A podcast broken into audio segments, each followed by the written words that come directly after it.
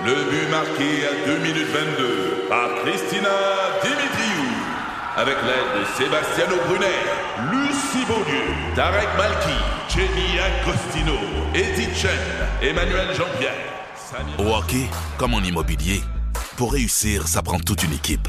Et avec vos 5000 courtiers Remax, la force du réseau roule pour vous. Remax est heureuse de s'associer à Martin McGuire et Danny Dubé pour vous présenter le tout nouveau balado Bon Match. C'est 23. Voici la commission Normando-Ferrandaise. Mesdames, euh, messieurs les commissaires, bonjour. Bonjour. Bonjour. Avez-vous vu le, la- le- le comité de sages, la composition du comité Oui, de sages? oui, oui. Non, j'ai pas vu, moi. Ben, Diane Lavallée, nommée présidente du comité de sages sur l'identité de genre. OK. Euh, L'autre euh, membre, il y a- ils sont trois en fait. Il y a Patrick Taillon.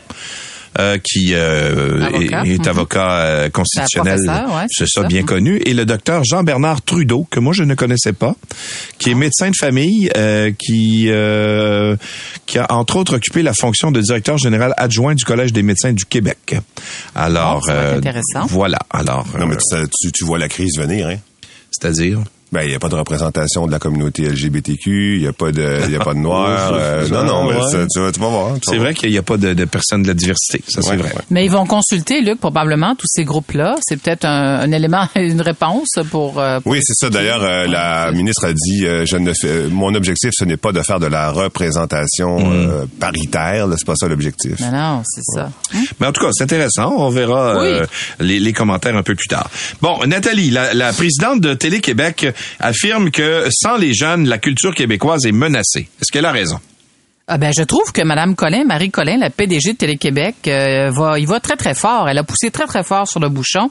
En fait, elle a affirmé que, puis je vais la citer là, elle s'est adressée aux, aux membres, aux commissaires du CRTC dans le cadre de consultations menées sur la loi sur la diffusion euh, euh, continue en ligne. Si les jeunes d'aujourd'hui perdent le contact avec les contenus d'ici en français, ils ne seront plus en mesure de transmettre à leurs propres enfants le goût et la fierté de l'identité culturelle et linguistique. Wow! Écoute, c'est une méchante, c'est, c'est, c'est, un- c'est l'équivalent d'un statement là, politique. Je trouve ça très, très fort. euh, Ah oui? Et oui, oui, je trouve ça très fort parce que euh, je, je trouve ça euh, injuste de faire porter sur le dos de nos jeunes l'avenir de notre langue et notre culture. euh, parce que ben, ben, on s'entend au banc des accusés, là, les plateformes numériques. Elle a affirmé que les deux tiers des, des jeunes Québécois de 2 ans à 17 ans visionnent du contenu en anglais.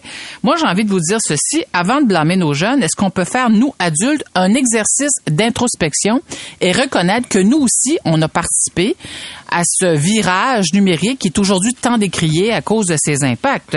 51 des internautes québécois ont accès à Netflix, 24% des internautes québécois sont abonnés à au moins trois plateformes payantes de visionnement en ligne. Et euh, le taux d'abonnement à ces plateformes numériques dépasse maintenant celui de la télévision par câble ou encore par fibre optique.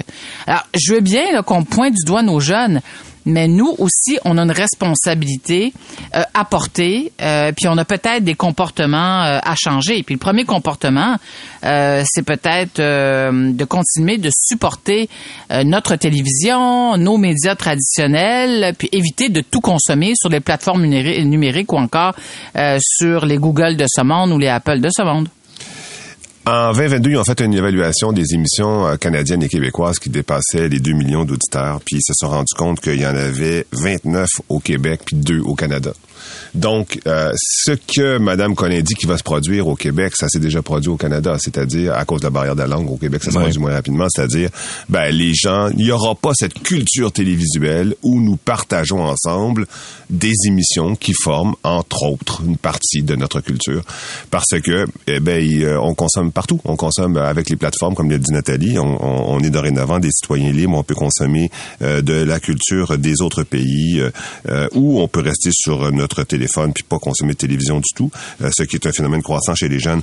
Mais euh, ce que Mme Collin dit, c'est que attention, ça a fait partie de la culture du Québec, ça. Ça a été important dans la culture du Québec, ce moment où on partageait des chansons euh, parce que euh, c'était, il y avait un, bassin dans lequel on, se- s'abreuvait, qui était plus petit, tu sais, puis c'est, euh, on avait euh, un engouement pour la télévision qui était énorme, puis qui d'ailleurs énorme jusqu'à pas longtemps, là, encore maintenant. Tu sais, la télévision ne va pas si mal.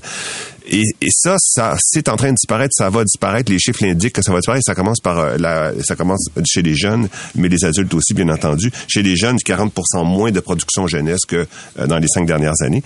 Mais, mais ça, pourquoi? Deux choses. On a dit plateforme. La deuxième chose, c'est l'immigration excusez-moi de, de, tout le temps mentionner l'immigration par les temps qui courent. C'est pas que j'en veux aux immigrants, moi-même je suis fils d'un immigrant. Mais les immigrants n'écoutent pas, la, la plupart n'écoutent pas la télévision québécoise.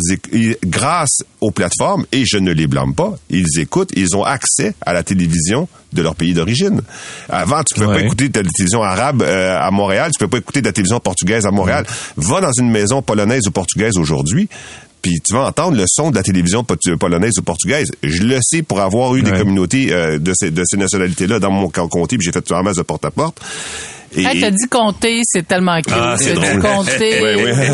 oui, mais, oui. mais ces gens-là ne part- ils écoutent pas nécessairement. Puis Mm. une façon de les accrocher, c'est peut-être par la télévision jeunesse. Ça qu'elle a pas, tout à- pas tout à fait tort. tu sais. Mais moi, j'ai un de mes grands, grands amis euh, que, qui a deux filles euh, qui ont euh, 15 ans.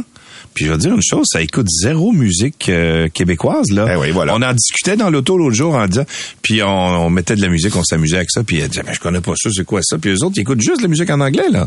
Et les, les contenus en anglais sont très très très, et c'est vrai. Et là, c'est c'est un exemple, mais c'est c'est. euh, Ben oui, c'est bon. L'autre fois, mon gars se regarde dans le miroir pour voir ses muscles, qui sont naissants, on va s'entendre. Euh, c'est un garde de son 12 ans. Puis euh, il me dit, ah, ils sont, regarde, c'est top shredded. Ouais. Shredded. C'est ça. Si c'est top shredded ou c'est cut ou c'est, euh, tu sais, il y a Ouais. tous les mots qui viennent de, de TikTok. Ouais. Puis de, de Eh, mon Dieu, mais moi je trouve que moi, sais, on a tous été jeunes un jour, les amis. Là, puis euh, on Mhm. a écouté de la musique nous aussi en anglais, mais euh, et là aujourd'hui les jeunes sont influencés bien sûr par les réseaux sociaux, par tout ce qui circule sur les réseaux sociaux, les influenceurs euh, inclus.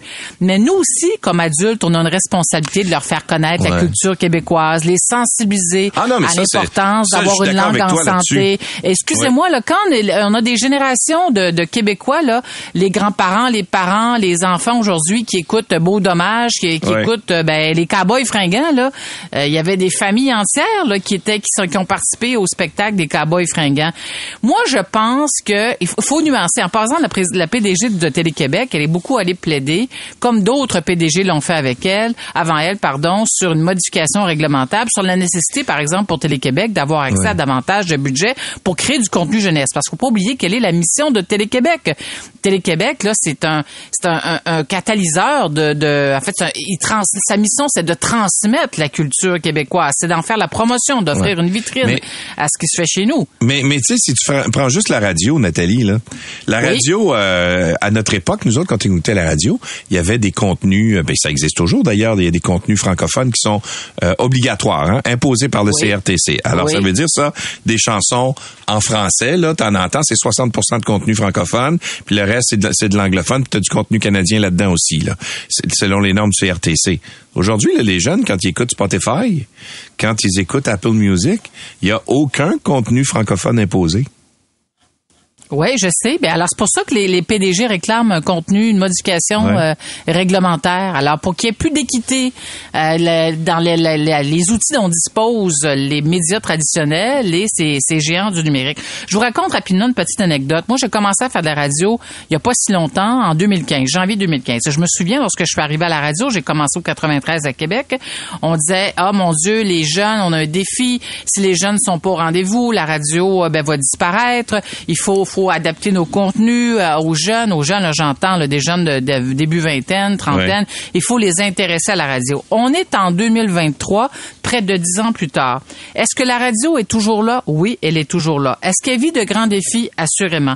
Ses revenus publicitaires ont chuté de façon importante, là, mais euh, la radio est constamment en train de s'adapter. Mais mais il y en a des jeunes qui nous écoutent dans la vingtaine, dans la trentaine. Euh, Est-ce que c'est la majorité de notre, notre public? Euh, J'en doute, sauf que ils sont quand même là. Alors, Moi, je, je suis un peu de difficulté avec ce discours euh, très que je trouve euh, très très alarmiste. Il y a assurément un grand défi d'adaptation, mais il faut pas blâmer uniquement euh, les euh, les médias traditionnels et les gouvernements. Nous, là, comme citoyens responsables, on a aussi le devoir euh, Hmm. de transmettre euh, la beauté de notre culture à cette jeunesse qui pousse, là, puis qu'on va grandir. Mais moi, je pense que ça marchera pas, Nathalie. C'est un beau, c'est un- c'est une belle mission que tu nous donnes, mais ça marchera pas. L'internationalisation de nos choix médiatiques et télévisuels et radiophoniques et musicaux, euh, ça y est, c'est- c'est c'est- c'est fini, c'est terminé, c'est- c'est c'est là qu'on s'en va.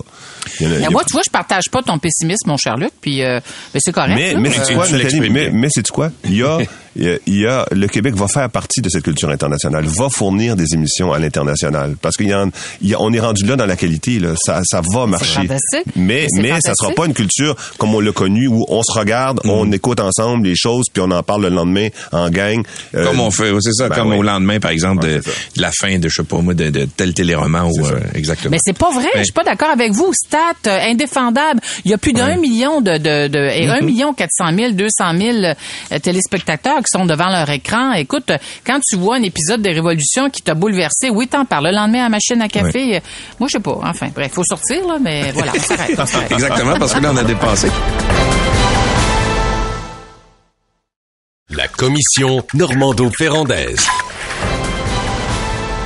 OK, maintenant, euh, un nouveau sondage qui confirme la dégringolade de François Legault. Il est le premier ministre du Canada le moins apprécié de ses commettants. C'est fou parce qu'il est passé de, de celui qui l'était le plus, puis en quelques poignées de mois, à celui qui l'est le moins. Là, à un moment donné, il, il volait dans les, en parlant de la COVID, là, la pandémie, il volait là, en termes de popularité et de satisfaction. Ouais. Il planait, disons, pas il volait, il planait.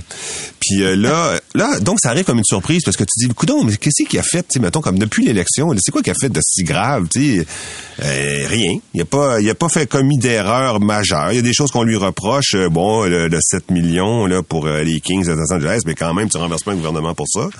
Euh, des affaires de même. Et c'est moi, j'ai pensé dans ces termes-là aussi. Je me suis dit, qu'est-ce qui pourrait justifier? Ouais. mais on, je me suis largement trompé. Et puis, nous nous trompions tous. Mais il y a une chose, il y a une personne qui se trompe jamais, c'est l'électorat. L'électorat ne se trompe jamais parce que ça, c'est 8 millions de personnes. tu sais. Puis 8 millions de personnes, euh, ils ont, finissent par avoir beaucoup, beaucoup de jugements au total, beaucoup plus que n'importe quel analyste. Ben, l'électorat, c'est plus 5 millions de personnes. Ouais, 5 millions. Ouais. Ouais.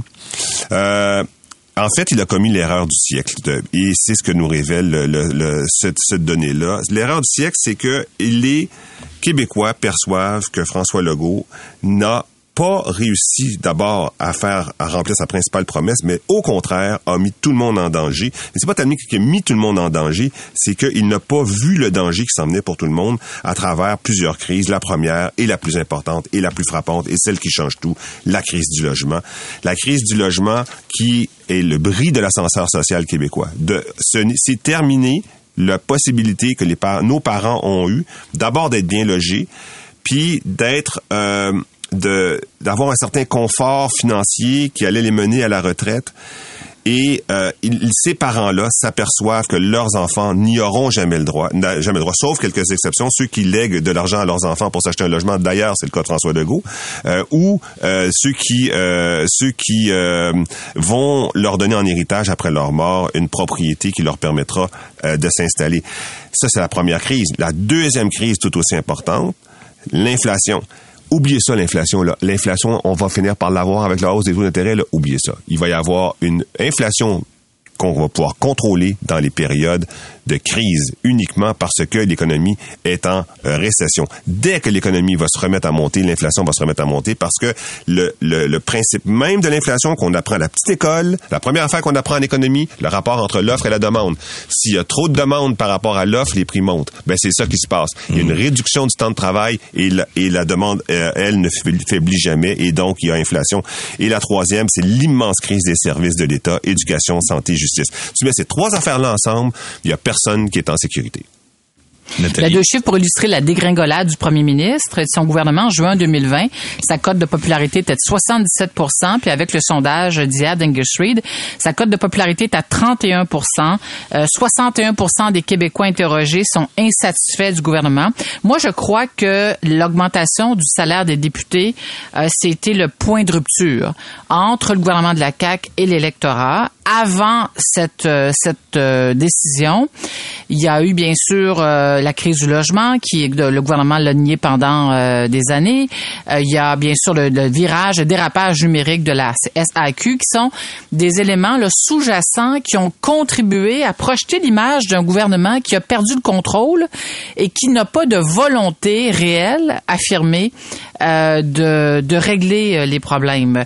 Et ce qui est préoccupant pour le premier ministre, puis on l'a vu là la semaine dernière, lorsque le premier ministre a lancé un cri du cœur à la FAE, il a dit, écoutez, pour le bien-être de nos enfants, s'il vous plaît, mettez fin à la grève. Et quelle était la réplique de la FAE? C'est de dire, il n'y en a pas question. On va continuer de maintenir nos moyens de pression. Euh, il n'est pas question qu'on lâche le morceau. Alors moi, ça m'a frappé parce que la parole d'un premier ministre, là, ça vaut de l'or. Ça vaut de l'or. Un premier ministre, généralement, ne parle pas pour rien dire. Et, et ce qui est préoccupant pour, le, pour M. Legault, c'est, c'est ça. C'est-à-dire, euh, si il devient inaudible, si, euh, il, euh, si on ne l'écoute plus, ben pour lui, ça va être extrêmement difficile de se de se de se repositionner pour à nouveau obtenir l'oreille euh, des électeurs et l'oreille euh, des euh, des citoyens. Mais en même temps, François Legault a assez d'expérience pour ne pas céder à la panique, comme il l'a fait le lendemain de la défaite de la défaite de la CAQ d'Argentalon. Rappelez-vous, là, on était tous Ouais. Euh, estomaqué là, par sa décision de relancer le projet de troisième lien. Mais en même temps, on est à trois ans d'une élection. Il peut tellement se passer de choses d'ici trois ans. Mais euh, je terminerai en disant que la grève actuelle dessert énormément la cote de popularité du gouvernement. Ça leur cause un immense préjudice parce que là, avec tous les impacts qui sont vécus dans les foyers, euh, peu importe les bonnes nouvelles qu'annonce le gouvernement, en ce moment, d'ailleurs, vous allez remarquer, il n'y a pas tant que ça, là. Euh, elles sont totalement éclipsées Ouais. par ce conflit, par cette grève qui prend toute, toute, toute la place actuellement. Mais Alors, moi, je- vivant un je- règlement d'ici Noël. Parce Ouais. que si le gouvernement ne règle pas la grève d'ici Noël, je vous annonce que le prochain sondage, il va être Il désastreux va être pour le gouvernement. Mais Ah euh, m- moi, je- je- j'étais au congrès de la CAQ à Jonquière. euh, C'était au mois de septembre, juste avant la Ouais, reprise, ouais, là, ouais, c'était au mois de septembre. Puis Monsieur Legault a dit, avait prévenu les gens pendant le cocktail. Tu sais, il y avait un cocktail où on recevait des gens par, par la suite, des notamment euh, en marge euh, du caucus. Et le soir, Monsieur Legault prend toujours la parole dans ces circonstances-là. Il avait dit que, euh, comme lui avait suggéré Lucien Bouchard, il dit dans la première moitié d'un deuxième mandat, tu es obligé d'aller piger dans ta réserve de courage. Tu te rappelles de cette, Ben oui. ce- ce- cette fameuse expression-là? Et il dit, c'est ce qu'on fait en ce moment. Il dit, je vous préviens, on va, on va encore puiser dans la réserve de courage, euh, au moins pour une autre année. Et par la suite, là, dans la deuxième partie du mandat, là, évidemment, euh, t'arrêtes de piger dedans parce qu'il faut que tu fasses plaisir au monde en prévision de la, de la mais la prochaine élection. perception, mais la perception, Louis-Luc, c'est pas un gouvernement qui puise dans sa réserve de courage, c'est un gouvernement qui n'écoute pas, qui fait preuve d'arrogance, qui ne consulte pas. C'est comme ça que les électeurs, selon moi, le perçoivent. Mhm. Moi, je pense que c'est euh, si, si j'ai raison qu'il a fait l'erreur du siècle puis qu'il est en train de, euh, de chuter puis il va chuter durablement. Rappelez-vous la chute du Parti québécois sur 20 ans là, sur 20 ans tout oui, le temps, oui. elle, ça remontait jamais et récemment la chute du Parti libéral, ça remonte jamais. Donc moi je pense que la même chose va arriver à la CAQ parce qu'ils ont failli à la tâche. Ils ont failli à la tâche euh, au, au mix des trois crises dont j'ai parlé, puis aussi parce qu'ils font le contraire de ce qu'il faudrait faire. Parce qu'en ce moment là, le voir s'amuser à lancer des projets multimilliardaires avec des, multi, des, des multimilliardaires de l'État puis des multimilliardaires de tarifs d'Hydro-Québec, alors qu'il y a pas de main-d'œuvre, qu'on est en inflation, euh, puis qu'il il, euh, il dilapide euh, les ressources hydroélectriques, il n'y a pas personne qui est capable de, de dire que ça, c'est la bonne direction. Au contraire, ça- ils sont en train, avec ce projet-là, de retirer l'essence même de la croissance future, c'est-à-dire la main-d'œuvre en construction. On a besoin de dizaines de milliers d'employés en construction pour construire des logements. Ils vont être où? Ils vont être en train de construire des usines pour des batteries. Ouais, mais en même temps, ben, il y a eu Des 3000 barrages. candidats. Ouais, mais en même temps, ben, il y a- ils ont lancé un programme pour euh, favoriser le plus grand nombre de travailleurs dans le secteur de la construction.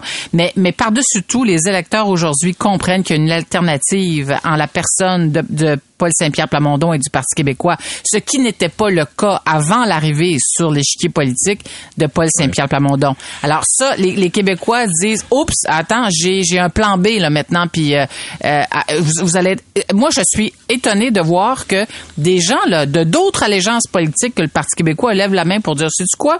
Moi, je crois pas à l'indépendance, mais je vais voter pour lui à la prochaine Ça, élection. c'est lui important étant que tu Paul dises ça Saint-Pierre parce qu'effectivement, Oui. pendant des années, on a pensé non, l'option Ben, en souverainiste, dans- on a déjà payé, la- on a déjà goûté, Ouais. on n'en veut pas. Mais dans Jean Talon, là, il y, a- y a du monde qui ont élu des partis québécois, puis il m'a dit une chose, c'est un parti qui est pas mal libéral, euh, Nathalie. Ben oui, c'est ça. Oui, c'est ce que je te dis. Il y a des gens de d'autres allégeances qui sont prêtes à aller jusque-là.